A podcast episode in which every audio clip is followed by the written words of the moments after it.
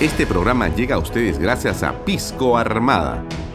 Un pisco de uva quebranta de 44% de volumen y 5 años de guarda. Un verdadero deleite para el paladar más exigente. Cómprelo en bodegarras.com y recuerde, tomar bebidas alcohólicas en exceso es dañino. ¿Qué tal amigos? ¿Cómo están? Bienvenidos a una nueva edición de Bahía Talks por Canal B, el canal del Bicentenario. Hoy es viernes. Gracias por estar con nosotros. Gracias por hacer los comentarios que siempre nos llenan de entusiasmo. Gracias por la creciente, eh, digamos, cantidad de gente que nos sigue en las redes sociales. Eh, entendemos que colocar estos clips que hacemos en TikTok, en Instagram, en eh, YouTube, shorts y en diferentes otros medios permiten que ustedes tengan una visión cercana a lo que estamos haciendo acá y se conecten después con nuestras redes sociales o con la señal en streaming que, eh, dicho sea paso, la pueden ver en canalb.p slash live.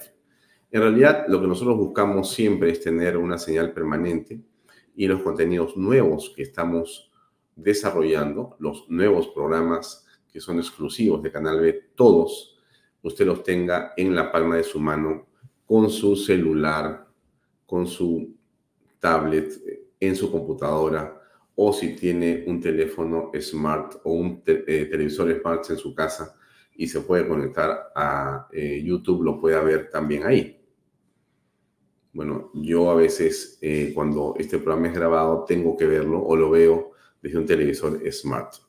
Bien, y además usted sabe que puede descargar la aplicación que es gratuita en Google Play si usted tiene un teléfono eh, o si es iStore, si es un Apple, ¿no? Le da clic a, busca la aplicación Canal B, Canal B junto, B grande, la descarga y va a tener con un toque en su teléfono celular las noticias más importantes del día y nos puede ver, por supuesto, eh, a través de la señal en streaming o puede ver los programas que tenemos y poder encontrar cualquier contenido pasado. Eso es lo que hacemos nosotros en nuestra aplicación y salimos también, como usted sabe, a través de eh, esta señal por expreso.com.p, las redes sociales del diario Expreso.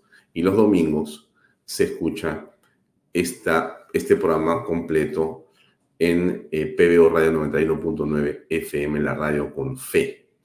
Así es, a partir de las 4 de la tarde hasta las 12 de la noche, usted escucha este programa por la radio. Así es, usted está en su vehículo, donde sea que tenga una radio, puede conectarse y ver y escuchar este contenido. Bien, dicho esto, eh, comentaremos varias cosas con respecto a lo que viene siendo eh, nuestro trabajo de los últimos días. hemos estado inmersos y estamos aún inmersos en un eh, lamentable, eh, una lamentable ola de violencia, de sicariato, de crimen, pero también de desinteligencia por parte del Estado para poder encontrar un norte sobre qué hacer. No encontramos, no vemos planes, no vemos estrategias, lamentablemente no encontramos el liderazgo que hubiéramos querido y que estoy seguro usted también reclama. Vemos mucha preocupación, vemos más bien eh, confusión y vemos que se va conociendo verdades que son incómodas para el gobierno. En general, hay una situación de zozobra política, de zozobra política. Pero también es verdad que existen cosas importantes, buenas y novedosas, que eh, novedosas digo porque se desconocen son unas porque se desconocen, pero que han estado ahí por años.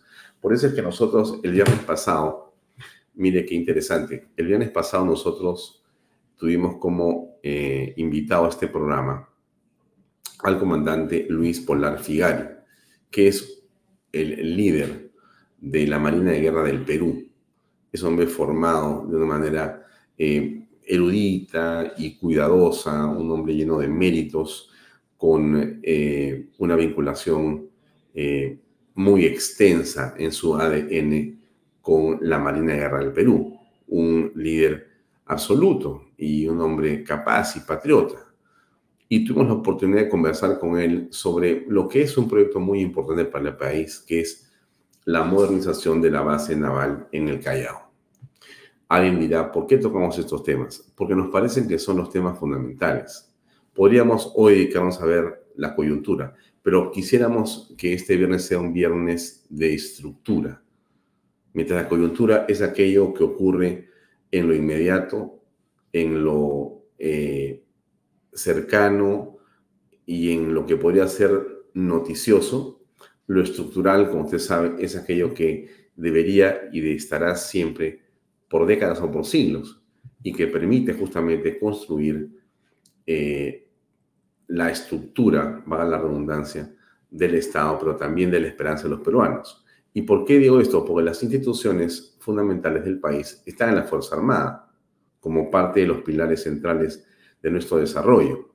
Está ahí eh, la aviación, el ejército, la marina, la policía. Nosotros encontramos en una reunión y pudimos conversar con el almirante eh, Luis Polar Figari y accedió a una invitación para conversar la semana pasada, el viernes pasado, sobre los temas fundamentales que tienen que ver, como le digo, con algo importante, que es cómo en esta, digamos, em, circunstancia, en esta perspectiva, en esta visión eh, de lo que va a ocurrir eh, a partir de las inversiones extranjeras en la zona portuaria en el país, cómo es que quienes están aquí durante siglos, que son la Marina de Guerra del Perú y el puerto y la base naval en el Callao, se va a modernizar.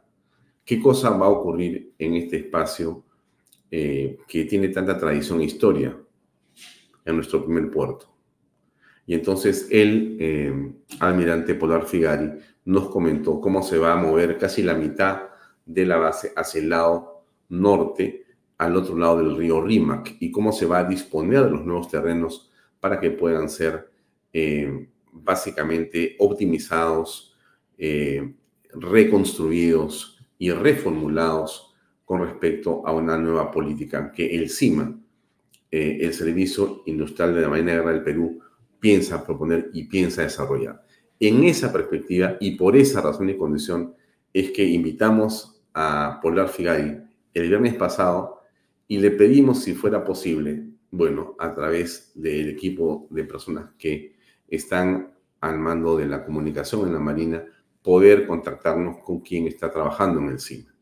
Y efectivamente, el día de hoy nos va a visitar el contraalmirante César Benavides, que es gerente general del Servicio Industrial de la Marina de Guerra del Perú, CIMA Perú. Eh, no es que no tengamos de qué hablar. Yo le diría que nos sobran temas y nos sobran invitados, pero eh, nosotros hemos considerado de suma importancia conversar sobre estos temas.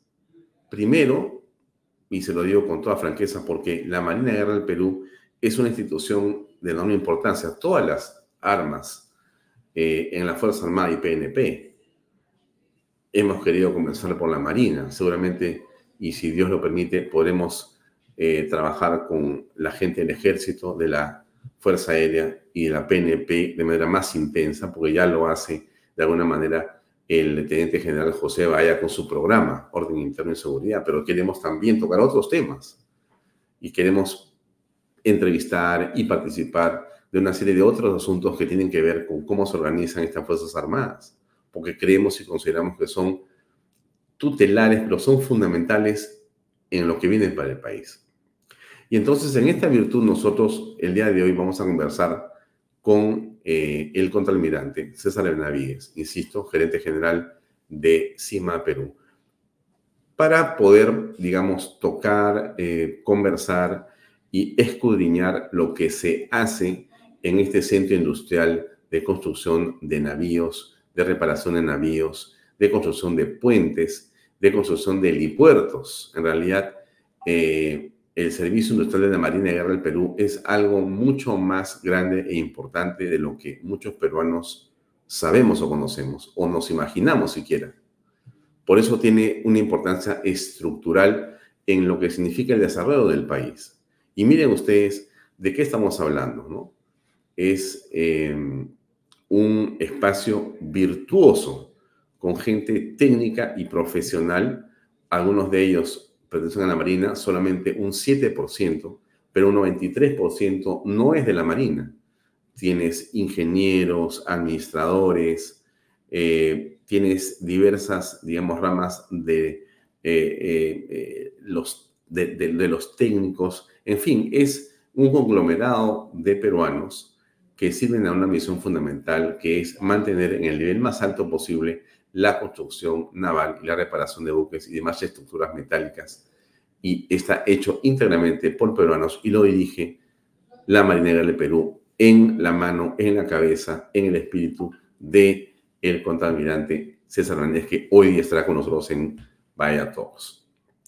Y esto nos parece central, o sea que mientras eh, la coyuntura eh, nos arrasa, nos preocupa y por momentos nos eh, genera una desilusión, nosotros queremos y creemos que hay otros espacios en el país que deben generarnos ilusión, esperanza y visión de futuro. La Marina es un espacio virtuoso. La Marina tiene gente absolutamente capaz de poder llevarnos por la senda correcta.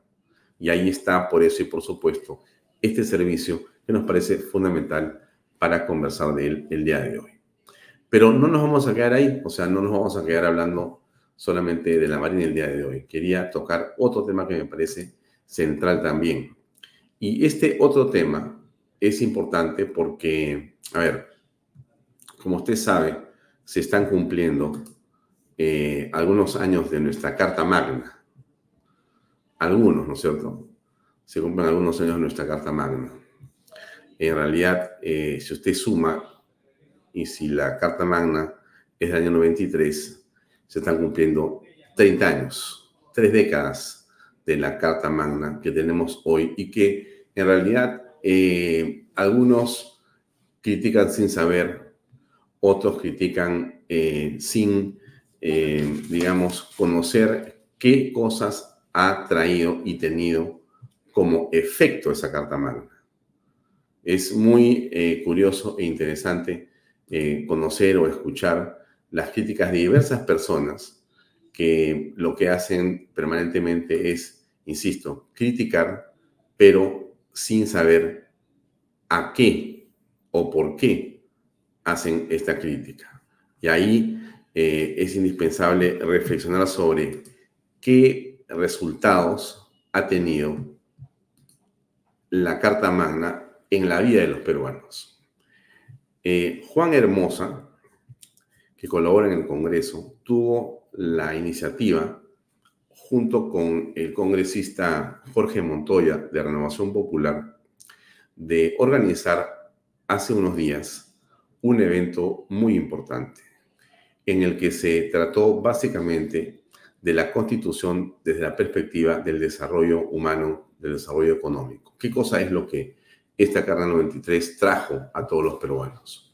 Y yo, como les comenté, creo que ayer o antes de ayer tuve la oportunidad de estar presente y vi las, digamos, alocuciones y discursos de tres personas que creo que de muchas maneras complementaron la visión de lo que había sido el efecto económico de la Carta Magna del 93.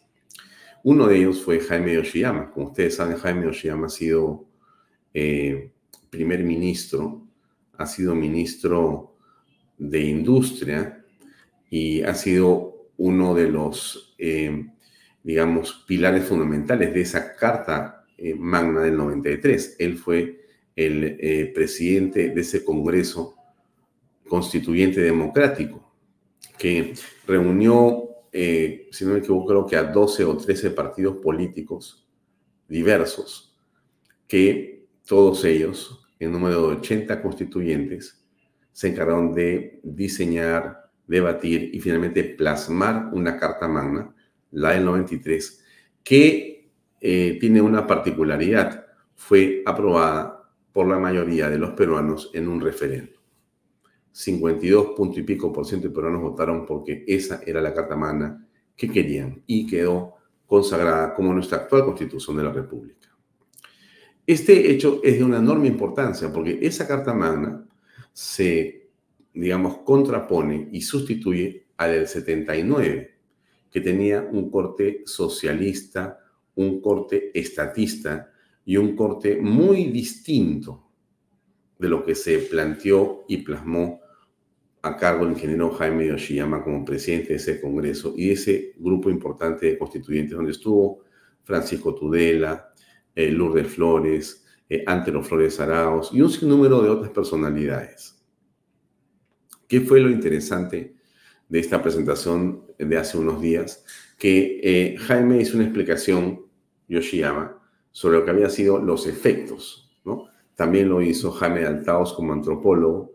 Y una que yo quisiera desarrollar en los siguientes, digamos, 10 minutos con ustedes, tuvo que ver con la que hizo un economista muy importante, que es gerente general del Instituto Peruano de Economía y que es director del BCR, pero en su condición de miembro del IPE, eh, el economista Diego Macera, un economista de la Pacífico, una maestría en la Universidad de a Chicago, si no me equivoco, presentó una, un PowerPoint de unas 45 diapositivas. No pienso pasarle a usted 45 diapositivas, pero sí me gustaría comentarle políticamente, porque yo no soy economista, políticamente algunas de esas, aquellas que me llamaron a mí la atención de manera más, más importante, más interesante, y que yo sí quisiera que eh, podamos eh, tocar acá.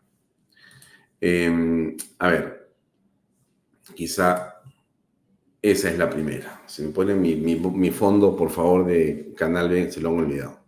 Pero ok, miren, esta es una de las diapositivas que presentó Diego Macera y déjenme eh, comentárselo. Creo que se han olvidado de mi background. Déjenme ver si yo lo voy a poner.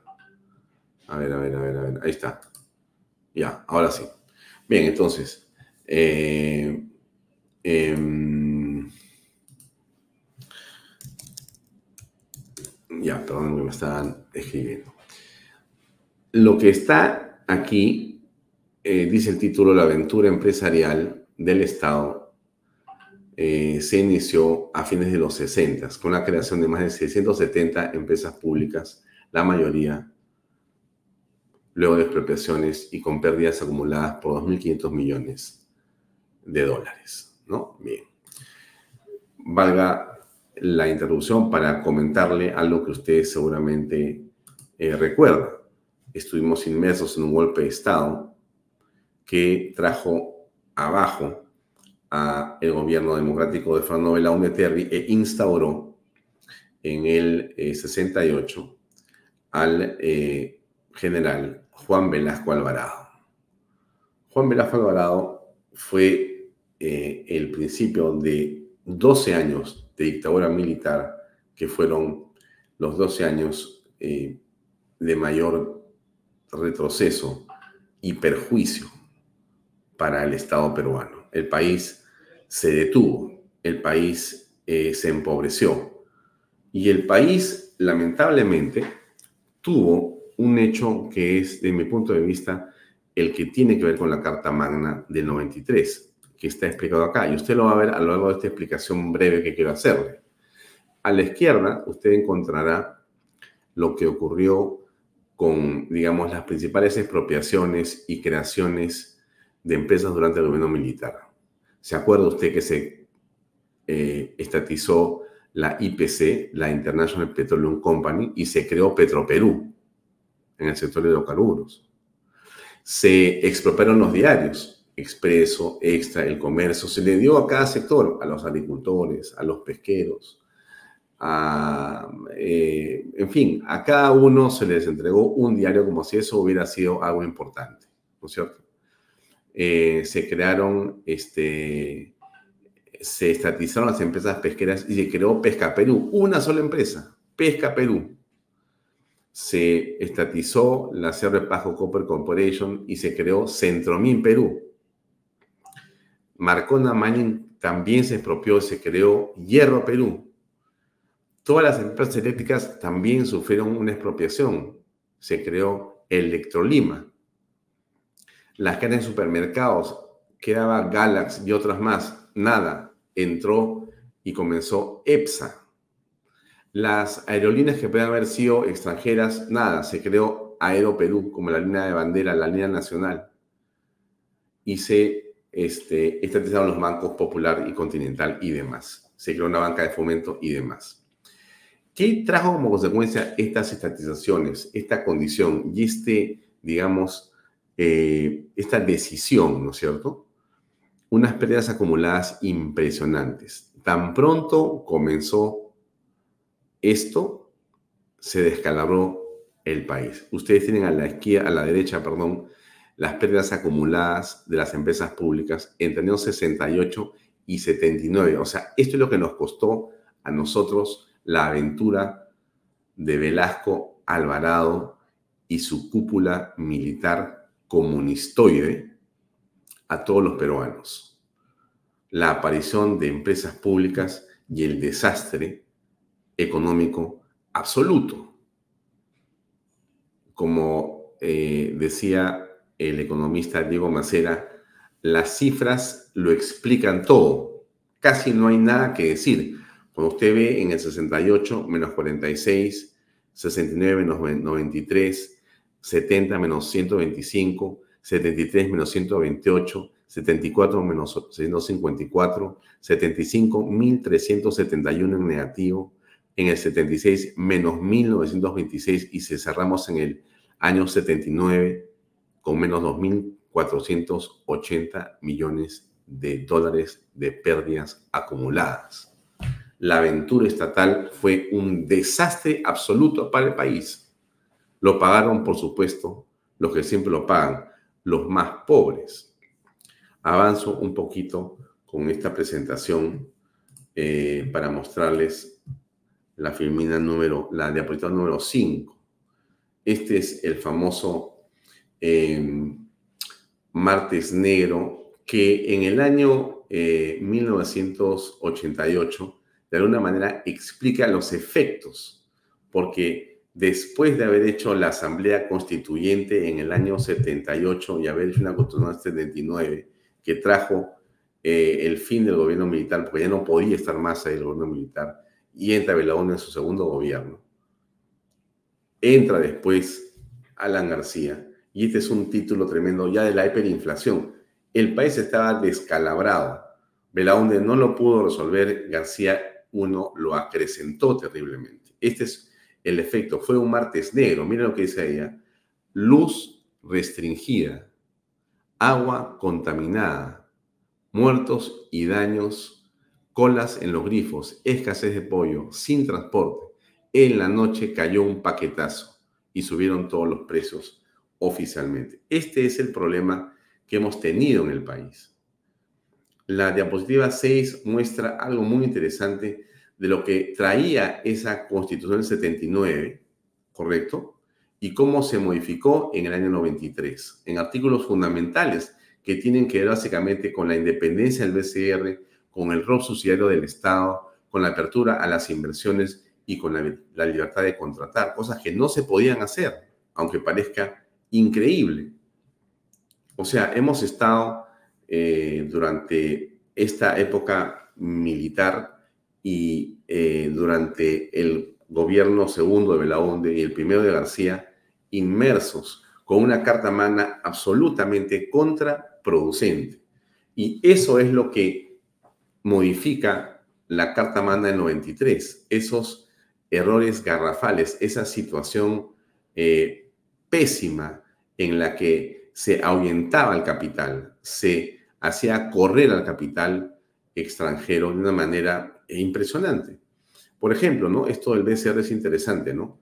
Mientras antes decía, el banco puede efectuar operaciones y convenios de crédito para cubrir desequilibrios transitorios, o sea, eso se llama maquinita, ¿no es cierto? El 84 de la Constitución 93 decía, tiene autonomía dentro del marco de su ley orgánica, el banco está prohibido de conceder financiamiento al erario nacional. O sea, no hay maquinita. Y como usted sabe, una de las más importantes fortalezas que tiene nuestro país hoy día es su estabilidad monetaria. ¿no? La fiscal no es tanto, porque la fiscal todavía la maneja el, el gobierno, pero lo que hace el BCR es fantástico porque tiene una condición muy interesante, que es la meritocracia, ¿no? O sea, el, el Banco Central de Reserva está, eh, digamos, rodeado, está formado, eh, vive dentro de un espacio meritocrático, donde eh, se busca a los primeros puestos de las universidades, dentro existe formación muy exigente, donde todo el grupo de personas que trabajan no están ahí por favores políticos, sino básicamente por su condición de especialistas técnicos. Y entonces, ese BCR, que fue un BCR muy distinto, usted se acuerda cómo era el BCR en García 1. Estaban los amigos de Alan García, estaban los amigos del gobierno del partido aprista, para ser muy sinceros y muy claros. Así fue. Parte del descalabro fue el manejo político de instituciones como el Banco Central de Reserva. Usted se acuerda la hiperinflación. Bueno, la hiperinflación fue producto de tomar el BCR como si fuera parte de una sucursal con la que yo podía manejar el mundo pensando que fabricando billetes iba a resolver los problemas. Y esa idea y esa intención trajo lo que ocurrió con la hiperinflación. Pero para no continuar tanto en este asunto, déjenme continuar avanzando, porque quisiera que los siguientes 10 minutos que me quedan lo pueda tomar para mostrarles parte de esta presentación que hizo, insisto, Diego Macera. Este cuadro que yo le pongo acá muestra cómo el Perú pasó de ser el país con menor ritmo económico en esa época de los militares y hasta el año 92, mire usted, ¿ah? eh, a liderar el crecimiento regional en el periodo 93 al 21. Usted ve a la izquierda que somos el último país, ¿no es cierto?, entre el 75 y 92. Tiene usted arriba Paraguay, Chile, Colombia, México, Ecuador, Brasil, Venezuela, Uruguay, Argentina, Bolivia, y al final está Perú. Eso éramos el último país en el ámbito regional en crecimiento. Cero. Eso fue producto de estas increíbles e irresponsables olas estatistas de los militares de Velasco Alvarado, del mal manejo de Belaunde II y del pésimo manejo de Alan García I. Esa esos errores, esas deficiencias absolutas en el manejo económico trajo como consecuencia lo que le estoy mostrando en el cuadro de izquierda. Y la constitución del 93 genera, entre ese periodo y el 21, genera que el Perú se convierte en el primer país de la región. Después queda Chile, Bolivia, Colombia, Paraguay, Ecuador, Brasil, Uruguay, México y Argentina. Entonces, este punto es muy importante. Cuando hablamos de la Carta Magna del 93, a todos aquellos que le rinden homenaje, que, digamos, felicitan y defienden la Carta Magna, como nosotros y muchas personas, usted también estoy seguro, defendemos estos resultados, estos efectos. Nuevamente, por sus frutos los conoceréis. El fruto de la Carta Magna del 93 tiene que ver con estos números. Éramos un desastre, nos convertimos en una esperanza numérica. No es un sueño, no es una posibilidad, no fue demagogia, fue concretamente lo que el Perú logró avanzar. Hemos tenido realmente un ciclo de enorme beneficio. Y lo más interesante de todo esto es que los más beneficiados han sido, gracias a esta carta magna, los que menos tenían. Y eso es algo que los políticos no han podido explicar correctamente ni suficientemente, pero que los ciudadanos tenemos que comprender que es en realidad algo que tenemos que aquilatar y reflexionar permanentemente. Lo que hemos vivido de bonanza económica y lo que vamos a seguir y volver a vivir, estoy seguro, tiene que ver con esa carta magna. Entonces, encontremos razones objetivas. Esta es una. Déjenme mostrarle una diapositiva más si no me equivoco, es la 12. Déjenme pasarlo así porque es como lo tengo. Miren, miren lo que dice esto. En los últimos 20 años, la pobreza en el Perú se redujo considerablemente. Pasó de 58% a la izquierda, en celeste, ¿no es cierto? Eh, y 16 de pobreza extrema, ¿no es cierto? a 20% en el 2004, ¿no es cierto? ¿No? Y continuó, perdón, sí, sí, sí, sí. Eh, y, luego, a, a, ¿cuánto es lo que tenemos acá? 20% en el 2021. Sí, disculpe usted. 2020, perdón, ahí está. O sea, 58% en el 2004 a 20% en el 2019. 59% está 2004 a 20% en el 19. Esta es la extrema. ¿Ya? Bien. Este cuadro, déjenme agrandarlo un poquito, es realmente el cuadro quizá más político que existe en la Carta Magna y que es la razón fundamental por la cual la izquierda y una buena parte del callaraje y los progresistas odian la Carta Magna, detestan la Carta Magna. No saben qué hacer con la Carta Magna para desaparecer esto que es un cuadro cuya información viene del Instituto Nacional de Estadística e Informática, no es del IPE, no es del Banco Central de Reserva. Este es estadística, o sea, los números cuando los sumas te dan esto. O sea que teníamos 60% de pobreza y 16 de pobreza extrema en el 2004 y en el 19 bajamos 30 puntos de pobreza y casi 12 puntos o 14 puntos de pobreza extrema. Yo no sé si en el mundo, en este periodo de tiempo que son 15 años, se ha producido un decrecimiento de la pobreza y pobreza extrema tan grande como en el Perú. Esta es la razón, señores y señores, por la cual al Perú le han dicho el milagro económico. Es la razón por la cual nos admiran tanto en todas partes del mundo. No solamente por la comida, no solamente por Machu Picchu, que son razones suficientes para que nos adoren, sino por la forma como nuestra economía resurgió, se reafirmó, volvió a crecer. Y esto, señora, señor, lo voy a repetir siempre, fue producto de esa Carta Magna.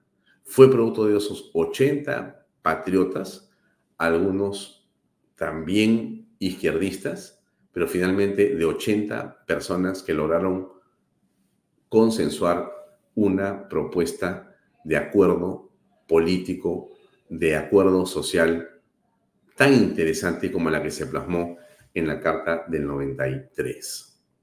Este efecto es producto de ello, de la libertad para invertir, de la forma como el Estado con su BCR se mantiene al margen de la política, de cómo se respeta de manera fundamental la libertad para contratar, de cómo se hace que el Estado retroceda de la actividad estatal en la que estaba para dejar que la empresa privada asuma eso. En realidad, la característica fundamental de la Carta Magna 93 tiene que ver con la libertad, la libertad para poder hacer cosas, que es la que los peruanos siempre añoramos. Deje mostrarle el cuadro número 16, otro cuadro muy, pero muy interesante. Todos son interesantes, pero yo le muestro algunos más porque se me pasaría acá hablando toda la tarde o toda la noche. Bien, ahora, este nos muestra algo más. Acá dice así, con una mayor independencia para la ejecución de política monetaria, las presiones inflacionarias en el caso peruano se han reducido significativamente desde la década de los 80. Así el Perú pasó de ser uno de los países de mayor inflación en América Latina a registrar una de las más tasas más bajas de la región. Perdón, uno de los países con la mayor inflación, la mayor inflación, a una de las más bajas de la región. Ahí ustedes tienen la inflación promedio entre el 83 y el 93 a la izquierda y la inflación promedio del 2003 al 21. Ya, esto es clave, pues, ¿no es cierto? Insisto, la inflación promedio del 83 al 93 aquí era 383% anual y entre el 2003 y el 2021 pasamos a tener una inflación de apenas 2.8%. Esto tiene que ver mm, de manera fundamental con la manera, la forma en que el Estado dejó de eh, gastar dinero de manera irresponsable en empresas públicas, cómo se liberalizaron los precios, cómo se dejó de eh, practicar esta política de aranceles, ¿no? Que era a cada, digamos, actividad se le ponía una cantidad específica de porcentaje que podía pagar eh, de impuestos. Entonces tenías creo que 400 o 600 tipos de pagos de impuestos, pero era, era, una locura de fuga de dinero. Eh, en realidad, este Estado era un paquidermo, era un desastre, y ese fue reemplazado por un Estado más pequeño, más simple, más sencillo, más eficiente y en libertad, que fue lo que permitió este crecimiento de la economía. Pasemos a la 21 para que usted vea esta otra que también me parece clave. No todo está hecho, por cierto, hay muchas cosas pendientes, hay muchas cosas que faltan por hacer, que faltan por, por desarrollar, por construir. Algunas están acá. ¿Qué es lo que sentimos los peruanos que nos falta? Creo que en eso vamos a coincidir todos en este programa. Lo que pasa en el Perú de hoy es que somos un país cuyo Estado, por esa bonanza, ha crecido demasiado. En otra diapositiva que no tengo en este momento, Fernando Sionis lo muestra claramente cómo este descalabro en los contratos casi en el, y en, el, en la burocracia mala eh, se descontrola a partir de Ollanta Humala. O sea, Ollanta Humala, insisto, no es que me guste o no me guste, no, yo hablo por las cifras. Ollanta Humala entra al Estado y evidentemente suelta al Estado, pero no lo gestiona, lo hace crecer.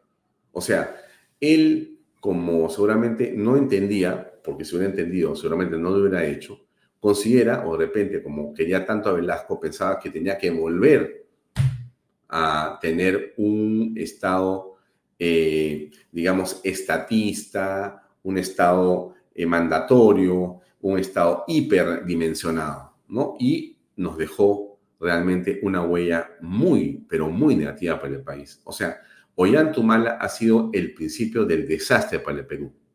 Yo sé que hay algunos amigos que han trabajado en ese gobierno, solamente su parte ha sido la única que se puede salvar. Hay gente que ha sido muy buena, diría yo, brillante y patriótica que ha trabajado como mala, pero en general yo diría que el resultado en las cifras finales de Ollantumala es un desastre solamente más y más y más empleados públicos.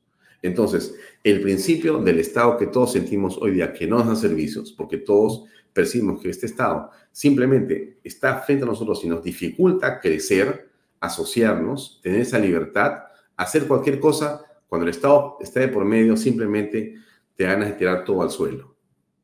No existe una manera de invertir, de hacer un negocio, de pagar impuestos. O sea, todo es una burocracia y lamentablemente en muchos casos es una burocracia corrupta la que está ahí.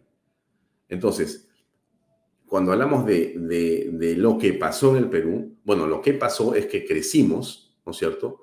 Pero en ese crecimiento de la economía, el Estado no fue controlado. No hubo ningún control, no, se, no existió políticas de gestión pública adecuadas, no se desarrolló, eh, eh, digamos, eh, no se tuvo como norte la eficiencia, sino simplemente se hipertrofió y se descalabró el Estado. Creció, creció y creció como sigue creciendo ahora. Cuando Porqui dice que llega a la Municipalidad de Lima, como un ejemplo, ¿ah? y encuentra 13.500 personas, creo que ahora tiene 5.000 y sigue siendo un montón de gente, no es, no es, es, es un ejemplo clarísimo de la barbaridad que hemos sufrido los peruanos. O sea, y que seguimos sufriendo. Muchas personas que entran al Estado creen que lo que tienen que hacer es meter a más gente. Pero es una especie de locura. Y, lo digo eh, con respeto, pero también como una crítica constructiva a los congresistas. O sea, yo me pregunto, ¿cuánta gente tenía empleada el Congreso cuando comenzó este Congreso en el año 21?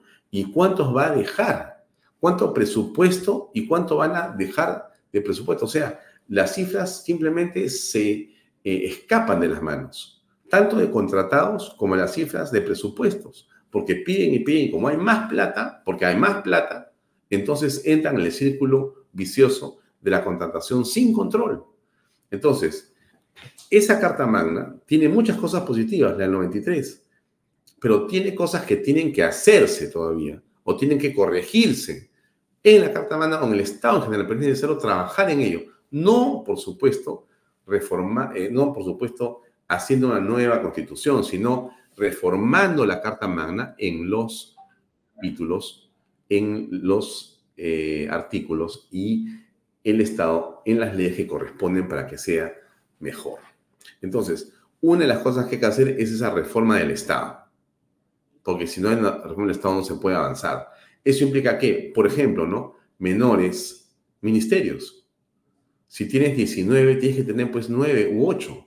Ya lo he explicado in extenso acá, también Sillonis, también Guevara, también lo ha explicado eh, Carlos Álvarez a su manera, también lo ha explicado, este, si no me equivoco, el general Quiabra, y también lo ha explicado el em, eh, almirante eh, Francisco Cristo de Ampieti, y lo han explicado muchas personas que conocen el tema de lo que se está hablando con las reducciones indispensables. O sea, ese Estado tiene que reducirse en ministerios. Pero no solamente son los ministerios. Las regiones, estamos realmente con 24 regiones, si no me equivoco, cuando podrían ser perfectamente 6 u 8, máximo porque hay mancomunidades en regiones que podrían integrarse. Usted sabe perfectamente, tiene los corredores que son naturales, costa, sierra y selva, costa, sierra y selva, costa, sierra y selva, que usted tiene a la izquierda, o sea, arriba en el norte, abajo en el sur, en el centro, están en todas partes. No se desea tener departamentos que tienen unas, digamos, este, fronteras que son absurdas y que solamente generan más y más gastadera de dinero. Si eso ocurre con los gobiernos regionales, lo mismo ocurre con los gobiernos distritales, con los municipios. En Lima tenemos 43 distritos cuando eso es absolutamente contraproducente. Pero ¿quién le pone el cascabel al gato para decir vamos a hacer esa reforma del Estado para reducir los municipios? Es imposible. ¿Usted cree que va a aceptar San Isidro que se una a Miraflores? No hay forma. ¿Usted cree que La Molina va a aceptar unirse con eh, San Juan de Miraflores o bien Salvador? ¿Usted creería que, digamos, este, Barranco con Chorrillos pueden verse tampoco. O sea, estamos en una situación bien compleja. O sea, si el Estado no se reforma, si, si, si eso no se, no se organiza, va a ser muy difícil. Igual para todo el tema de las reformas políticas, porque si no se modifican y no se eh, mejoran eh, eh, las reformas que tienen que ver con el propio Congreso de la República, es decir, con la Cámara de Senadores, pero no como han hecho algunos congresistas que simplemente, pues a mí me da vergüenza, ¿no? Ellos dicen, como requisito, ser congresista. No, pues, eso no puede ser un requisito para ser senador de la República, pues es una vergüenza, realmente han hecho una ley para ellos mismos. Entonces, pero sí se requiere un, se requiere un Senado, se requiere eh, eh, dos cámaras eh, y se requiere una reelección, como también para el caso de los gobernadores generales o para los, eh, digamos, alcaldes, pero por una sola vez, pero, pero es indispensable que, digamos, se regule esto correctamente. Y esa reforma pasa por el JNJ, por este, OMPE y por RENIEC, porque al final de cuentas, señora, señor, que usted conoce y ve, no tenemos resultados. No tenemos resultados, porque si usted cree que el resultado ha sido lo que pasó en la elección del 21, estamos mal. Esto ha sido un caos absoluto. ¿Se puede mejorar? Se puede mejorar. Hay que trabajar. Esto, o sea, son las cosas que hay que hacer. Reforma del Estado, reformas políticas, reformas económicas de segunda generación. No, lamentablemente, se vendieron todas las empresas que debieron venderse. No se vendió, ¿qué cosa? Petroperú. No se vendió y no se privatizó Sedapal. O sea, no se hicieron las cosas que debieron hacerse en el país y nos quedamos amarrados a esto que es, digamos, un país con un estado paquidérmico gigantesco, que hoy día nos pasa factura a todos. Estamos hasta acá del estado. Sentimos que nuestro ímpetu de inversionistas, nuestro ímpetu de emprendedores, nuestro deseo de progresar, nuestras ganas de crecer, todo eso que queremos hacer tiene un problema, el Estado. Donde sea que hay Estado, no nos ayuda, nos complica. Necesitamos un Estado que sea light, liviano, rápido, eficiente, manejado por jóvenes, con tecnología, con mucha eficiencia, y no por políticos, no por políticos. Paso a la diapo 25. Pam. Esta es la 25. Que es con la que cierro ya esta, este comentario, que se me ha alargado un poco, pero usted sabe disculparme, es viernes, los viernes uno tiene un poco de licencia. Miren, se lo voy a contar rápidamente, como lo entendí. Miren lo que nosotros podemos crecer, ¿no? Porque aquí se discute mucho, déjenme cerrar un poquito de cuadro, se discute mucho de que cuánto vamos a crecer, cómo vamos a crecer, qué va a pasar con el crecimiento. Y el crecimiento es fundamental, ¿no es cierto? Si nosotros no crecemos, estamos muertos, porque llegan jóvenes, crece la población, y si no se crece con la economía, vamos a sucumbir. Entonces, este ejercicio que hace de manera estupenda eh, el IPE, es una estimación del IPE y que, Diego Macera explica brillantemente. Voy a tratar de simplemente ver la parte política de este cuadro. Miren, dice así, ¿no? Estamos en el año 22 hoy día, ¿correcto? Muy bien. Y, o 20, bueno, está 22, estamos 24, ¿no? Pero estamos por acá, pues, ¿correcto? A la izquierda, ¿no? Más o menos. Esto está corrido hasta el 2050. Entonces, la proyección que hace el IPE es ¿qué país queremos tener en 30 años? Esa es la pregunta y la respuesta está en el gráfico. Si crecemos a 2%, a 2%, vamos a, ah, dicho sea de paso, nuestra, digamos, este ingreso per cápita hoy día es de 12 mil dólares al año por peruano. Ese es lo que te da como cifra el BCR y demás. ¿Ok? Muy bien. Entonces, si nosotros crecemos a 2% nada más, ¿correcto? Vamos a poder estar como Costa Rica con 19 mil millones, 19 mil eh, dólares de ingreso per cápita en el 2050. Si crecemos a 3%, vamos a estar como Chile en el 50. Si crecemos a 4, vamos a estar como Polonia hoy, ya a puntito de pasar a ser país del primer mundo. Si nosotros crecemos a 5%, vamos a llegar a ser iguales que hoy Nueva Zelanda, con 43 mil millones, miles de dólares por per cápita. Y si crecemos a 6% cada año, vamos a tener 57 mil eh, dólares de ingreso per cápita como Dinamarca. ¿no? Muy bien, entonces, esta es la promesa del Perú la promesa del Perú. Interesante. ¿De qué depende? Bueno, nos sobra oro, nos sobra cobre, nos sobra litio, nos sobra pesca, nos sobra agricultura, nos sobra agua, nos sobra energía, nos sobra talento, nos sobra capacidad de trabajo, nos sobra innovación, nos sobra... Es el país donde todo sobra, Dios mío. ¿Por qué no somos Dinamarca? ¿Por qué no somos Nueva Zelanda? ¿Por qué no crecemos a 5%? ¿Qué nos falta? Lo dejo ahí. Y vamos con la entrevista de fondo del día de hoy. Vamos con el contraalmirante César Benavides para hablar de otro tema de mucha esperanza y ilusión que el cine. Adelante, por favor.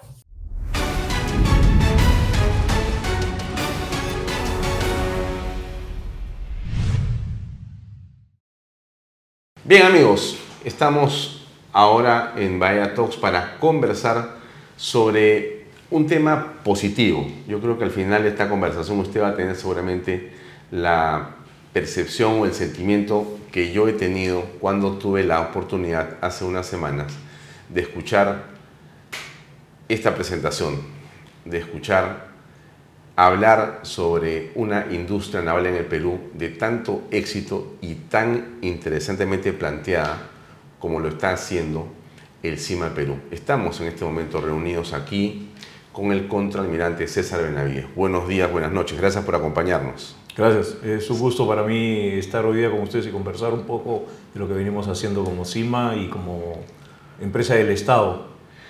Antes que de entrar al detalle del CIMA, eh, César, ¿qué tiempo tienes tú en la Marina de Guerra del Perú? Eh, bueno, yo ingreso el año 85 a la Marina, así que ya tengo, tengo buenas décadas trabajando por el país. Sí. Ahora, tu vinculación ha sido siempre en el área de construcción, de gestión, de administración de los navíos en el país? Eh, he trabajado 10 eh, años en el Servicio Industrial de la Marina en diferentes cargos eh, y como marino, como oficial de Marina, me califiqué en, guerra de superficie, es decir, he sido dotación de buques, comandante de, buques, calificado en, en ingeniería y hacia eso se ha orientado mi carrera en estos años. Ahora, antes de entrar, insisto, a mirar la presentación que es tan interesante, creo que se abren oportunidades con lo que está pasando con la inversión en el puerto de Chancay, con la forma en que la Marina de Guerra eh, va a trasladar una parte de su base para dejar espacios nuevos, para que se desarrollen industrias en el Callao y en general. Hay una modernización y una inversión muy grande del Estado y de privados en todo el sistema portuario. Hay oportunidades gigantescas nuevas que se abren. Sin duda. Eh, nosotros eh, también observamos esa, esa oportunidad consideramos que el, desarrollo portuario viene ligado a otras actividades que atañen a, nuestro campo, como son la construcción y reparación naval, y que eso ligado al desarrollo de los puertos, a las capacidades que se vienen incrementando en lo que es las vías de comunicación, el, aeropuerto, permiten decir que eh, en esta, esta zona de, América se viene desarrollando la posibilidad de un clúster marítimo. Bueno, a ver, Aquí tenemos, y yo quisiera que nos refiramos un poquito a la explicación que está en tu documento, de manera que podamos explicarle al público que nos ve que no necesariamente tiene idea de qué es el CIMA. ¿Qué es el CIMA? ¿No? ¿Qué cosa eh, hacen dentro del CIMA? ¿Alguien cree que reparan barcos solamente o que construyen pequeñas lanchas? Eh, a veces gente no tiene ninguna idea de lo que es el CIMA. Yo lo recuerdo de décadas haber escuchado a mi padre y en algún momento haber hecho algún tipo de folleto sobre lo que era el CIMA, veía embarcaciones gigantescas. ¿Qué es el CIMA? ¿Cómo lo puedes definir? Bueno, el CIMA tiene una ley propia y lo define como una empresa estatal de derecho privado, es decir, somos una empresa del Estado, pero que no recibe presupuesto del Estado. Y eso es, lo, creo yo, un, punto importante a señalar. Si nosotros no vendemos, eh, no tendríamos la posibilidad de pagar sueldos, pagar todos los servicios que tiene el CIMA. Es decir, ah. tenemos que autofinanciarnos. Eh, ahora, como, como CIMA, nuestro, nuestro antecesor es que somos un arsenal naval, somos los arsenales de la Marina destinados a, a darle mantenimiento prioritariamente a los, a los buques, nuestros buques, nuestros submarinos y a todas las unidades e infraestructura que tiene la Marina y que como parte de nuestra actividad empresarial podamos desarrollar. Así surge. O sea, hace 173 años ustedes eran básicamente un arsenal. Exactamente. Y después, o sea, hace 73 ya se convierte en una empresa.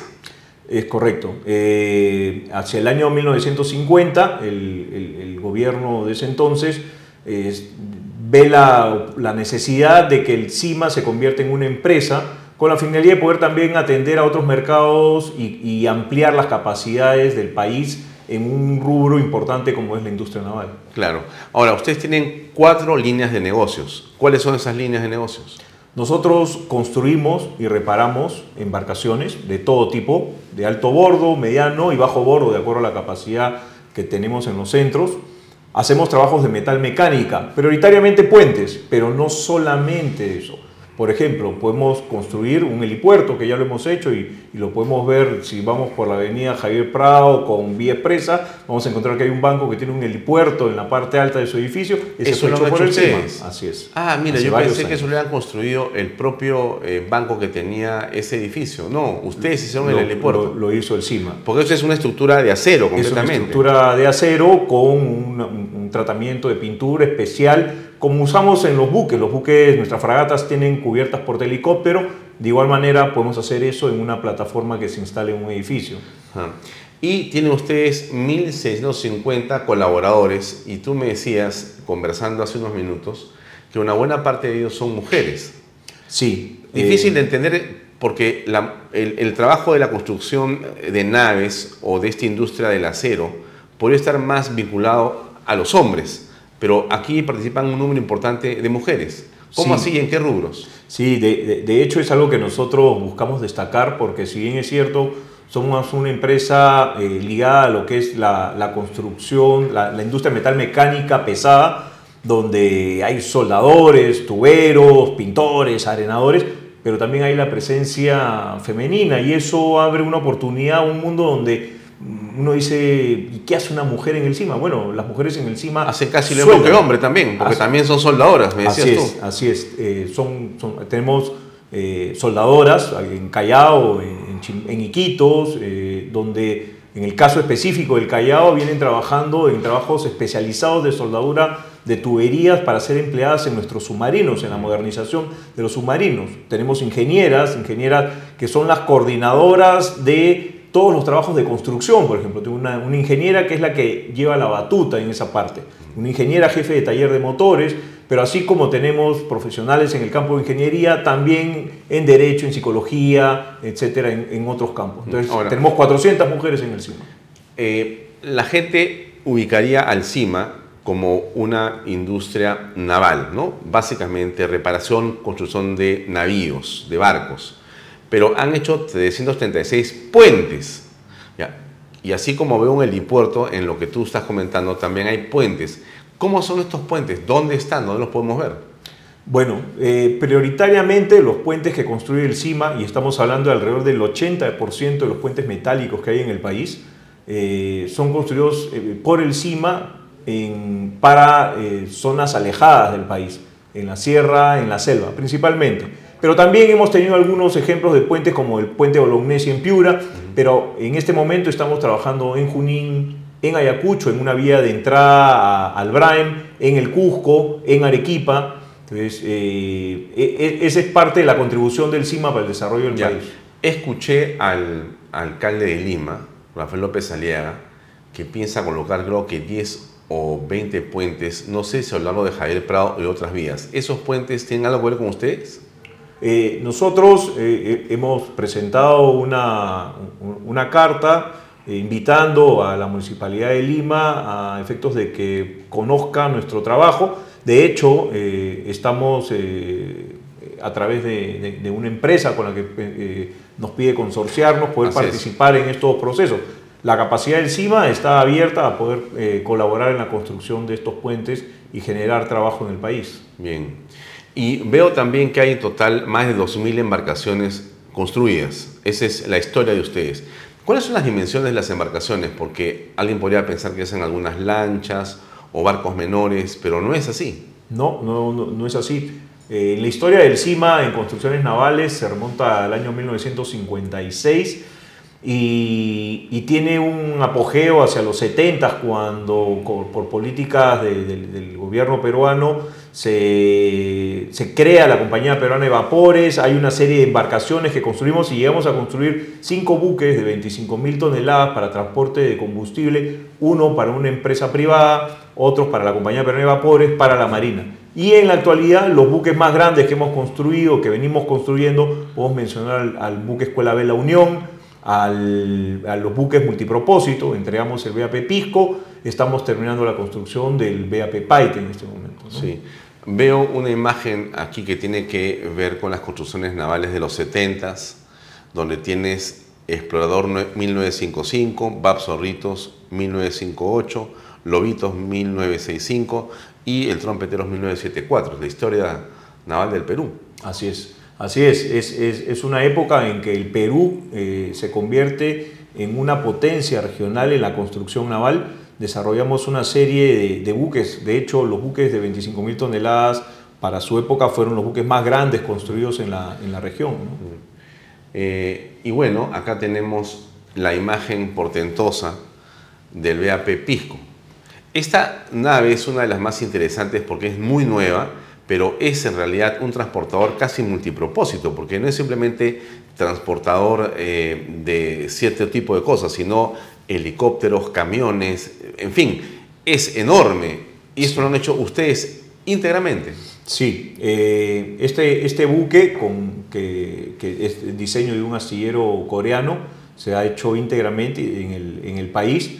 El, el, el buque de acuerdo a lo que indica su nombre, es un buque que sirve para varios propósitos, pero prioritariamente han sido construidos pensando en la necesidad que tenemos como país de poder atender rápidamente una emergencia eh, que esperemos nunca ocurra, pero hay que estar preparados. Eh, cuando ocurrió hace ya varios años el sismo de Pisco, el grueso del material que fue llevado a la zona fue vía marítima. Si bien es cierto, la primera ayuda puede ser llevada vía aérea, pero la capacidad de carga de mayor porte es vía marítimo. Entonces, este buque nos permite poder transportar esa ayuda y no solamente transportar la ayuda a un puerto, sino que tiene la capacidad de poder, en caso el puerto sufra un daño, eh, tiene un sistema que le permite, mediante una compuerta, bajar dos lanchas que lleven carga hacia una playa adecuada y desembarcarla. Mm. Tiene capacidad para poder llevar helicópteros y trastear esa carga en caso fuese necesario y tiene una capacidad también para atención de, atenciones médicas a bordo. Mm. Nos comentó el almirante Polar la semana pasada que este BAP Pisco había estado en España para traer eh, ciertos helicópteros de allá hacia el Perú. ¿Es correcto esto? Sí, eh, una de las capacidades de este helicóptero es justamente a través de su cubierta de vuelo y los hangares poder transportar estos medios. ¿no? En, ese momento la Marina eh, vio la oportunidad de adquirir unos helicópteros que estaban siendo dados de baja a España, pero eh, el, hecho de que los estén dando de baja no quiere decir que no servían. ¿no? Lo que sí es cierto es que los tiempos de vida pues eran, venían, se reducían pero ante el hecho de poder utilizarlos unos años en el país al costo que fueron adquiridos, terminaba siendo una tremenda oportunidad, teniendo más aún en cuenta que nos encontrábamos el año pasado con la inminente llegada de un niño y que el uso de helicópteros iba a ser una necesidad. ¿no? Sí, muy bien. Ahora, eh, vemos en esas imágenes que, bueno, el trabajo de la metalmecánica y de los puentes es muy importante podría no parecer que ustedes hacen esto, pero están colaborando, eh, uniendo diferentes espacios en todo el país. ¿Cómo desarrollan los puentes? ¿Cómo hacen los puentes? ¿Que son de acero? ¿Tienen ustedes ingeniería? ¿Hacen la obra civil? ¿Cómo están distribuidos? Bueno, inicialmente los puentes los construimos mediante convenios con gobiernos regionales, municipalidades, eh, eh, gobiernos regionales, ministerios, ¿no? y, desarrollamos los expedientes técnicos, eh, establecemos un equipo, contratamos personal especializado que eh, entenderán que no siempre se hace un puente, entonces recurrimos a, profesionales que están disponibles en el mercado, se integran al equipo y desarrollamos ese concepto del expediente técnico para, una vez aprobado, construir el puente. La construcción del puente tiene un componente de obra civil que de igual manera genera trabajo en ese tipo de empresas. Nuestra labor, nuestro core business es la construcción metálica. Entonces, todo lo que es la infraestructura, las estructuras metálicas se hacen tanto en Chimbote, que es el principal centro, como en Callao si fuese necesario. Mm. Este puente Pachitea-Huánico de 366 metros cuadrados es gigantesco, en realidad cruza eh, este río, es impresionante. Si bien es cierto, el puente Nanay, que cruza el río del mismo nombre y que está en, la ciudad de, de, Iquitos, es el puente más largo del, país, el, puente, este puente, este Pachitea es el puente metálico más largo. Más largo. Bien, ahora, eh, estamos hablando entonces de la desarrollo de la industria naval, ¿no? Aquí está la construcción y reparación, dos cosas distintas pero que son ahora muy interesantes y que comienzan a ser eh, algo que eh, puede convertirse en un negocio nuevo, dado lo que va a ocurrir con las inversiones en Chancay, porque vienen buques de un tamaño enorme. Ahora, era un poquito eso lo que quería comentar, porque esto es una imagen muy interesante, nos muestra la historia, ¿no? Así es. Eh, un dique seco ¿Qué cosa es? Explíquelo para que la gente que no sabe pueda entender de qué se trata cuando hablamos de un dique seco.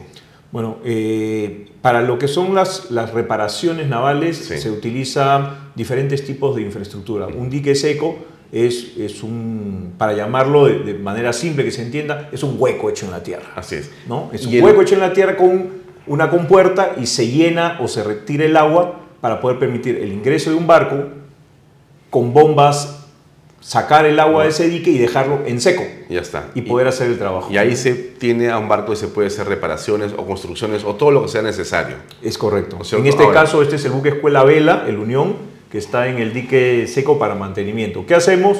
Hacemos trabajos de mantenimiento del casco, las válvulas. Si ponemos un símil con una, una casa, a veces en la casa podemos tener un caño que empieza a gotear acá las válvulas también a veces pueden empezar a gotear. Hay que retirar esas válvulas por donde hacemos ingresar agua para que funcionen ciertos sistemas de los buques. Se, saca, se retiran esas válvulas, se llevan a un taller y se les da un mantenimiento.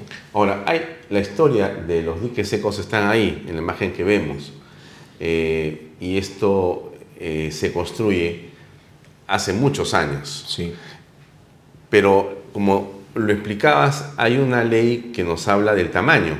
Y el tamaño tenía que ver con eh, poder pasar por el canal de Panamá. Eso era tu límite, digamos, ¿no? Tu capacidad. Eso era, para eso era el dique, para ese tipo de barcos. Sí. Pero el mundo ha evolucionado. Así es. ¿A dónde hemos llegado ahora? Sí, cuando. eh, y es importante ver cómo viene, cómo se da la historia, Sí, ¿no? claro, en, es en- en esos años el, el- el gobierno decide ampliar las capacidades del puerto del Callao, porque el puerto estaba quedando chico para el tamaño de los buques. Año- No tenía la infra- Estamos hablando del año 36, En 1936. 36 ya quedaba chico. El puerto, para ese entonces, las capacidades hacían de que los buques no entren a muelle, sino que se queden fondeados, es decir, flotando, digamos, en el mar, y salían lanchas para recoger carga, llevar carga, y eso es totalmente ineficiente. Entonces se decide contratar una empresa y se construye este nuevo, eh, esta nueva Darse en este nuevo puerto. Pero también incluyen, dicen, y en adición a ello, un dique seco. Un dique seco para poder hacer mantenimiento a qué buques? A los buques más grandes que puedan pasar en ese momento por el canal de Panamá. Entonces se construye y se entrega en el año 1938 nuestro actual dique seco. Mm. Y eso era en realidad la medida, ¿no es cierto? La dimensión era como los de Panamá. Pero esta imagen que tenemos acá nos muestra el barco o el buque de hace, bueno, 1956, que es el que está autorizado para que entre en ese dique seco, y cómo han ido aumentando las dimensiones de los buques en el mundo, ¿no es cierto? Así es. Y entonces eh, llegamos hasta el triple E, que es ya no solamente el Post Panamax Plus, sino el New Panama, sino el triple E, que es el más grande de todos, que lleva 18.000 containers. Exactamente. Según lo que he escuchado yo, por todas las conversaciones que hemos visto en los videos sobre el puerto de Chancay, esos triple serían los que vendrían a Chancay. Son barcos muy grandes, gigantescos en realidad. ¿Qué pasa ahora con estos triple? ¿Jamás podrán entrar al Callao? Es algo que, que ya hace varios años nos venía preocupando porque, claro, nosotros quedamos desfasados en el tiempo.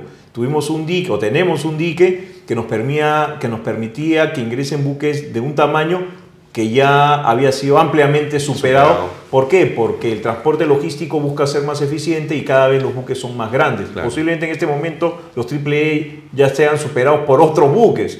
Entonces, pero lo cierto es de que en el Callao el, el- el comercio del puerto, del principal puerto, recordemos, 90% del, tra- del transporte o del, del comercio de exportación del país es vía marítima. 75% venía siendo en el Callao. Y 45% de los buques que llegaban eran buques tipo post-Panamax. Buques que no los veíamos pasar y no podíamos ofrecer ese servicio. Ningún servicio de reparación y En mantenimiento. dique, solamente en muelle. Ya. Pero no solamente es eso. Tenemos aproximadamente son 12 buques de bandera peruana que no entran a nuestro dique. Y esos 12 buques de bandera peruana ¿A que no van? pueden entrar van a cualquier otro puerto. Por ejemplo, Eh, pueden ir a Asmar en Chile o pueden ir a Panamá, a, al astillero Estival. Eso significa alrededor de tres- entre 300, 400 mil dólares adicionales al costo de hacer los trabajos. ¿Por qué? Por no tener un dique en el país. Entonces, tenemos una oportunidad para poder mejorar, in- incrementar nuestras capacidades. entonces, en realidad lo que se piensa hacer, eh, contraalmirante, es tener un dique seco para poder meter estos triple E. Así es. O sea que si viene estos super barcos desde Shanghai a Chancay y tienen que resolver un problema, pues navegan hasta el Callao en unas horas y ya está, entran al dique para resolverse. Sí, nosotros, nosotros hemos hecho, o- o ven- hemos trabajado un- una, una idea de, de negocio donde vemos que uno, uno de los posibles clientes eh, sea justamente los buques que llegan a- al puerto de Chancay. Que van a llegar. Exactamente, y que, que si bien es cierto, pueden venir, dejar carga y regresar, tienen la oportunidad de conocer que habiendo un dique en, el- en el- en esta zona puedan programar como parte de su viaje hacia esta zona trabajos de mantenimiento, más lo que pudiera ocurrir por una emergencia que no los podríamos recibir en este momento. ¿no? Eh, esta imagen nos muestra lo que pasa en la actualidad. ¿no? Tenemos el astillero de Balboa eh, y tenemos en Panamá y el de Asmar en Chile. Así es. Que tienen capacidades mayores que las que tiene el CIMA. Sí, eh, estos diques fueron construidos posterior al dique del, Callao y fueron concebidos para poder recibir buques del tamaño del Panamax. ¿Qué quiere decir esto? todos los buques que cruzaban el canal de Panamá, el buque más grande que podía cruzar en ese momento era un buque llamado Panamax. Posteriormente, ya en este siglo, el canal de Panamá amplía la capacidad y los buques más grandes que pueden cruzar por esas esclusas son los buques post-Panamax.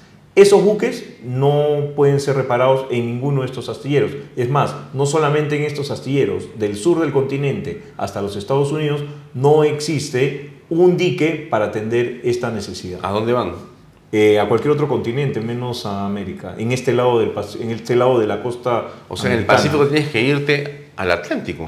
O me voy al Atlántico, o me voy al Asia, o, programo entrar en Europa. O sea, es, una oportunidad que no podemos ofrecer en este momento. Y con este movimiento de la base naval, con este espacio que se dejar, con esta nueva, con este nuevo dique, podríamos tener ya una capacidad instalada, un dique seco nuevo para poder albergar servicios para este tipo de embarcaciones tan grandes. Así es. El, el, concepto que venimos manejando es que como parte del proyecto de, de, traslado de la base naval hacia el lado norte del río Rímac, quedan una serie de espacios, unos destinados a lo que es eh, la actividad portuaria, y otro para poder ampliar las instalaciones del CIMA y construir un nuevo dique seco.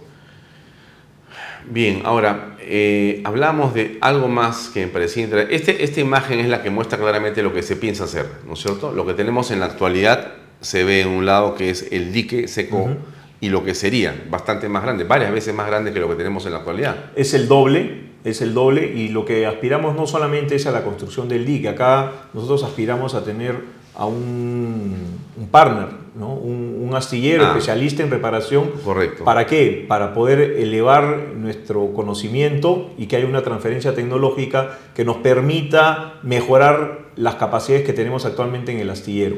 ¿Qué pasa con el CIMA Chimbote? Porque ustedes están hablando ahora del Callao, pero en Chimbote se está produciendo también una innovación, una mejora. ¿Qué va a ocurrir allá? Sí, como parte de, la mesa ejecutiva que se viene trabajando con por iniciativa del Ministerio de Economía y Finanzas, eh, esta mesa ejecutiva lo que busca es el fortalecimiento de la industria nacional a través de la industria naval. Y lo que estamos haciendo es siguiendo modelos de éxito de otros países, ¿no? Si, si hablamos de los países asiáticos donde se pasó pues de una economía de, del cultivo y de agricultura, así es, a industrializar el país, lo que se busca acá es generar un nuevo motor de desarrollo para el país. ¿Qué ejemplos están tomando? ¿Con quién están asociando? ¿Qué país es el que les está dando esta tecnología? Eh, en, este, en este momento, en este proyecto en específico, estamos trabajando con un astillero coreano. Eh, las patrullas marítimas es un proyecto que llevaba eh, por las, la sexta y séptima patrullera, perdón, la séptima y octava eh, patrullera marítima hemos, hemos venido construyendo con, con, un astillero el que nos ha permitido enviar personal técnico y profesionales a Corea a capacitarse en los nuevos manejos, la nueva gestión de proyectos de construcción, conocer nuevas técnicas. Y eso eh, lo que hace es beneficiar reducir costos y tiempos en lo que es eh, construcción naval, pero también nos permite esto incrementar eh, como, como, se muestra en, el, en, esta imagen, la intención del fomento a la industria o el fortalecimiento de la industria es que la industria nacional nos provea de bienes que se emplean en los buques. Entonces hemos pasado de un 25 a un 45% de proveedores nacionales que nos venden componentes para ser instalados en estos buques. Por ejemplo, ¿qué cosa es lo que puede venderte la industria local? Eh, yo eh, eh, hemos, eh, hemos visto que todo lo que es habitabilidad, todo lo que es equipamiento de cocina, el Perú, a raíz de, de otros ejemplos de éxito, como ha sido el, el, boom de la gastronomía, donde pequeña y mediana empresa en los parques industriales de Villa El Salvador, por ejemplo, permitieron que hayan empresas que se dediquen a fabricar equipamiento de cocina. En, el submarino, en los submarinos estamos comprando cocinas en el mercado nacional en lugar de comprarlas en Alemania. En las patrulleras marítimas, por ejemplo, pintura. Pintura vamos a comprar en el mercado local. Eh, perfiles de aluminio, equipamiento para todo lo que es la parte de habitabilidad. Y con eso lo que estamos buscando es hacer un mapeo junto con el Ministerio de la Producción y la Sociedad Nacional de Industria, un mapeo de aquellas empresas que teniendo el potencial puedan dar ese salto para abastecer a la industria naval. Solamente hay un componente internacional del 54%, pero lo demás tienes mano de obra contratada, proveedores, servicios que son locales en el Perú. Así es. Eh, conforme la industria vaya creciendo y la demanda genere una oportunidad para la empresa local, nosotros esperamos que se generen inversiones en esas empresas para poder fabricar cosas que en el momento no tenemos. ¿no? Por ejemplo, eh, bombas hidráulicas que vemos que se producen para minería y que podría ser de alguna manera fácilmente eh, replicado en la industria naval, que tiene alguna especificación distinta. ¿no? Eh, Bien, y, hay unos proyectos de reemplazo de buques, como por ejemplo vemos los de investigación. El Humboldt, que es una este, reliquia, pero en todo caso es un símbolo de investigación muy importante. Ya tiene muchos años el Humboldt. Tenemos el orgullo de que el Big Humboldt fue construido en el Cima Callao hace alrededor de 40 años. Y, y, claro, con la intención de continuar descentralizando lo que es la industria naval que no se centre solamente en el Callao, sino que Chimbote, aparte de las patrulleras, pueda construir estos buques eh, oceanográficos. Eh, estamos haciendo un estudio en, convenio con el IMARPE para determinar cuáles son los buques que deben reemplazar al Humboldt y al Olaya y a partir de allí poder construir el reemplazo en Chimbote.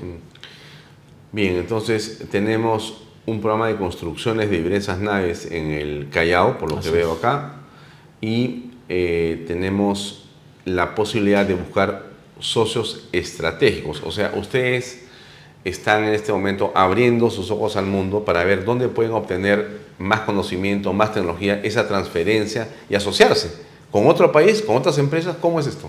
Nosotros el año pasado cursamos cartas a ocho embajadas. Eh, estas, estas embajadas son de... Las podemos ver en la... Sí, este, veo yo a Alemania, Veo a Corea del Sur, veo a España, veo a Italia, veo a Inglaterra, Francia, y Países Bajos. Y Países Bajos. Así es. Eh, la Marina de Guerra hizo una evaluación previa eh, donde determinó al final qué países son los que tiene un buque, ¿no? buques, buques este, de los Países Bajos, donde, con el que tenemos mayor nivel de relación. Y, y, se estableció cuáles eran estos ocho países. Cursamos cartas a las embajadas pidiéndoles nos manifiesten si ellos como gobierno tenían interés de participar en un proyecto y, presentar a su industria para que en un proyecto de alrededor de 25 o 30 años sea un astillero coproductor con el CIMA y desarrollar la industria. A raíz de eso es que eh, nos encontramos en este momento trabajando en una segunda convocatoria para elegir al astillero coproductor. Esperamos que hacia fines del mes de febrero, inicios de marzo, tengamos ya la buena pro y a partir de allí desarrollar los proyectos de construcción que nos debe llevar a transferencia tecnológica y de conocimiento en, las, en los nuevos modos de construir buques. Ahora, todos estos, bueno, los holandeses, los ingleses, los españoles, eh, para hablar de la historia eh, tienen un reinado en el mar Atlántico intenso, ¿no? porque eso es lo que hemos conocido de la historia universal.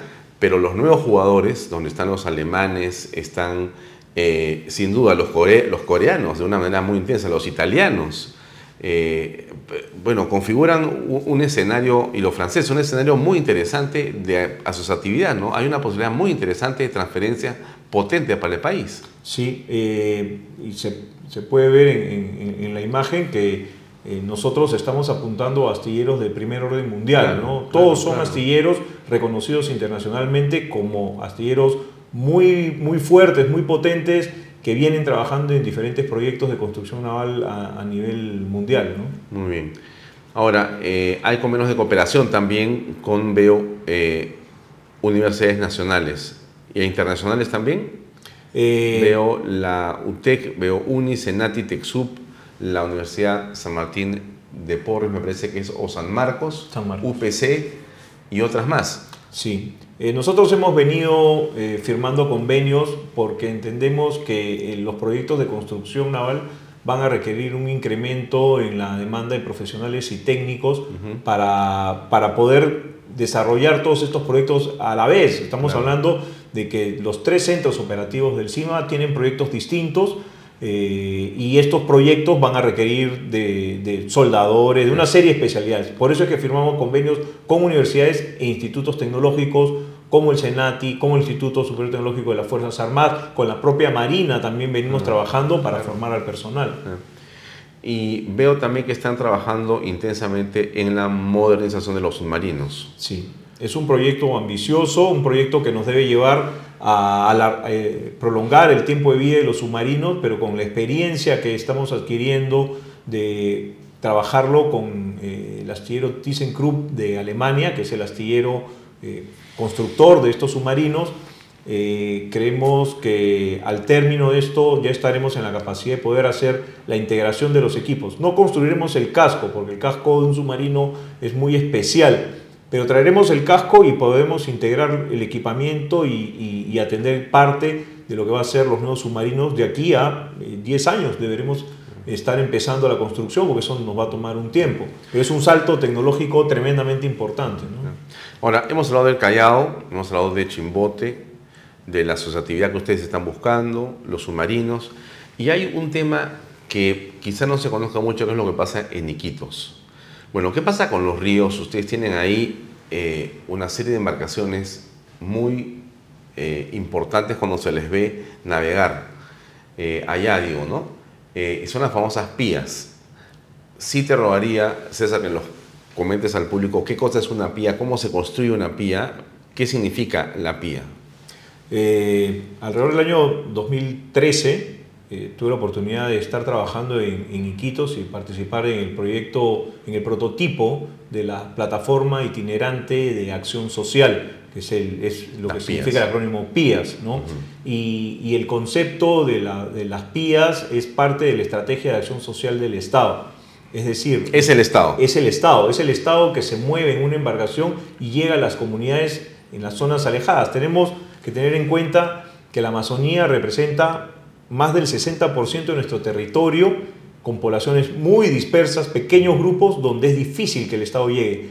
Y los ríos son la carretera, entonces se construyó partiendo de cascos de embarcaciones incautadas al narcotráfico, se construyó la primera PIAS, que es la Río Napo. Y estas son plataformas que llevan una serie de programas del Estado orientados a atender a la madre en estado de gestación y al niño hasta los 5 años. ¿Por qué? Porque si al niño hasta los 5 años no desarrolla la red neuronal, difícilmente va a poder ser una persona competitiva. Entonces, en este programa tiene un componente importante que es la telemedicina. Permite que con apoyo de un hospital en Lima o en la región el profesional o el técnico que está arriba en el río Napo o el río Putumayo recibe un apoyo para poder intervenir en un diagnóstico. Tiene medicinas, se entrega, hay una farmacia, tiene un laboratorio para poder ah, desarrollar análisis, tiene la capacidad de poder atención odontológica, que nazcan niños, de hecho han nacido varios niños en las pías, la primera niña se llamó Pía, eh, su padrino fue el comandante del buque, y así como eso tenemos un Banco de la Nación, un cajero, programa Caliguarma, etc. El RENIEC, que es un programa importantísimo porque permite darle un nombre y apellido a esa persona que por el Estado es desconocida en tanto no esté registrado y eso le permite acceder a los programas sociales. ¿no? Llegan a estas especie de plataformas o puertos que ustedes han hecho flotantes. ¿no? Estas construcciones también las hace el CIMA. Eh, este es un proyecto, eh, necesitamos mejorar la infraestructura para que las pías cuenten con un, un área donde puedan eh, estacionarse en tanto no salen a operar, hacen cinco campañas al año, pero hay un periodo que se pasa de mantenimiento, de reabastecimiento. La intención es tener esta, esta plataforma esa es una pía para que la gente la, vea. efectivamente, esa es, una pía. Y ahí lo que tú tienes tú es bienes y servicios que se construyen y tienes un monto que has definido en una inversión de 34 millones de soles por cada pía que se hace. Sí, tenemos pendiente la construcción de, tres pías, la Río Tigre y la Marañón 1, la Marañón 2. Los costos estimados de la plataforma completa con el equipamiento es de 34 millones de soles y tiene dos componentes. ¿no? Por un lado, servicios, eh, los servicios son 14 millones y el 80% va a contratar mano de obra nacional. Mm. Y por el otro lado, eh, tenemos que son 20 millones de soles, donde el 77% de los bienes se adquieren en el mercado nacional. Esto realmente es algo súper importante para el país, ¿no? porque esta zona de los ríos navegables necesita estas pías, estas embarcaciones, para poder llevar la presencia del Estado en zonas donde no existe otra forma. porque si no, ¿cómo llega la RENIEC, el Banco de la Nación, eh, el Ministerio de Salud? Es imposible, no hay forma. Este es... y, y hay una cosa importante, que este modelo viene siendo replicado en otros países. Por ejemplo. Colombia. Ah, Colombia, Colombia ha tomado la experiencia peruana y está trabajando, ya, ya han aprobado ellos un presupuesto para hacer unas plataformas similares. Hemos conversado con Ecuador, que también estaba interesado en que construyamos dos pías, hemos conversado con Panamá, que también tenía un interés. Es un modelo que se puede replicar en otras regiones donde tenemos los mismos problemas. Ahora, eh, Creo que eso es lo más. Y, hay otro tipo de proyectos. Acá veo proyectos centro de atención fronteriza. Esa es otra cosa, ya no es una PIA. Así es. Eh, dentro de los proyectos que tenemos que desarrollar y que también va a requerir mano de obra, bienes, está el Centro Nacional de Atención Fronterizo. Esto eh, lo vamos a empezar la construcción. Es, un encargo por convenio con el Ministerio de Relaciones Exteriores y va a permitir que en la zona de la triple frontera entre Perú, Colombia y Brasil, el nivel de atención en infraestructura, el, extranjero que viene al Perú se encuentre con una infraestructura adecuada para poder llegar, ser registrado, que la carga sea registrada de manera adecuada y que las personas que trabajan en esos puestos tengan las comodidades para poder brindar la atención en, una zona de difícil acceso. Mm.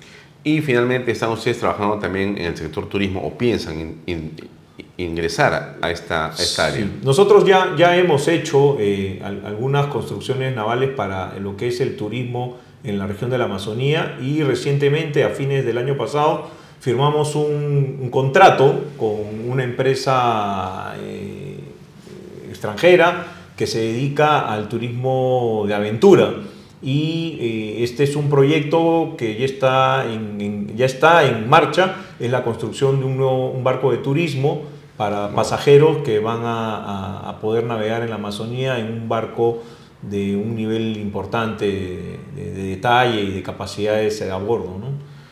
Bueno, y hay otro tema, veo acá proyectos sociales en cartera, veo, y este finalmente es un poco el círculo virtuoso del que conversamos también al final de esta conversación. Eh, en realidad aquí ustedes definen un modelo de trabajo, pero una visión también.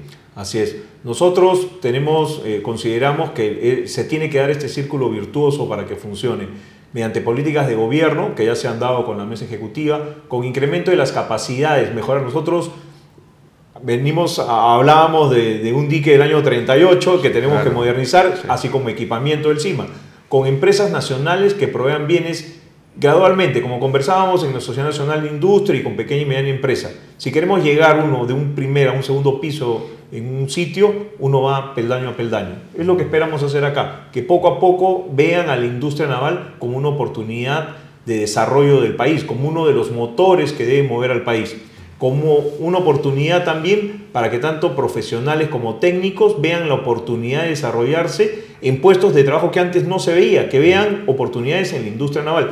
Pero también necesitamos que haya transferencia de conocimiento y tecnología de los que vengan de fuera para ser nuestros partners pero eso nos va a servir para ser más competitivos a nivel regional. Pero también tiene que haber un componente de investigación y desarrollo, porque la transferencia de conocimiento y tecnología es limitada, es en función a lo que nos quieran dar. La investigación y desarrollo está ligado a qué es lo que nosotros como país y como empresas, como instituciones públicas y privadas, queramos investigar y desarrollar y que contribuya a ser autónomos, independientes. Mm. Contaminante, qué interesante repaso por esta institución. Poco se conoce sobre CIMA, más allá de algunas visitas que se hacen en algunos colegios a veces, pero esta conversación creo que a mucha gente le va a abrir eh, no solamente eh, el ojo, sino la esperanza, ¿no? de ver una empresa de esta naturaleza que es del Estado, pero tiene una forma privada de gestión y que permite que no se estén este, pidiendo recursos, sino está generando sus propios recursos.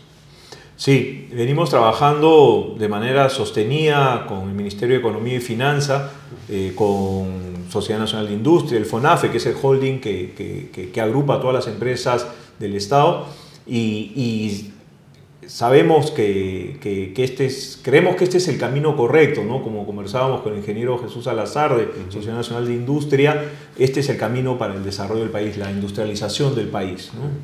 Eh, ¿Ustedes ven competencia en otros países? ¿Qué es lo más cercano que tienen que compite o lo más agresivo? Eh, bueno, en general eh, este modelo eh, se viene replicando en otros países, ¿no? Eh, o sea, se han copiado encima, más bien. Sabemos que Brasil tiene, Brasil es una tremenda potencia, y está trabajándolo de esta manera. Colombia también, Chile también tiene el, interés de que su industria participe y que funcione este círculo virtuoso del que estamos hablando. Eh, tuvimos la oportunidad de, conversar en algún momento con una empresa extranjera y nos decían no se olviden de la fábula de la liebre y la tortuga. En este momento ustedes son la liebre. ¿Cómo es la fábula? ¿La puede hay, que tener, hay que cuidarse la tortuga porque si nos dormimos, la tortuga aunque venga despacio nos puede pasar. Entonces somos la liebre, de acuerdo, pero mantengámonos ahí adelante, que seamos líderes y es lo que aspiramos, está en nuestra visión que el CIMA sea un astillero orgullo del, Perú y que sea un referente para la industria naval en la región. Muy bien. Muchas gracias, contraalmirante César Benavides, por esta conversación tan eh, interesante y tan esperanzadora, creo que para muchos. Gracias por esta conversación. Gracias por el tiempo. Muy amable. Amigos, eso es todo por hoy. Nos despedimos hasta la próxima semana. Gracias y buenas noches. Este programa llega a ustedes gracias a Pisco Armada un pisco de uva quebranta de 44% de volumen y 5 años de guarda. Un verdadero deleite para el paladar más exigente. Cómprelo en bodegarras.com y recuerde, tomar bebidas alcohólicas en exceso es dañino.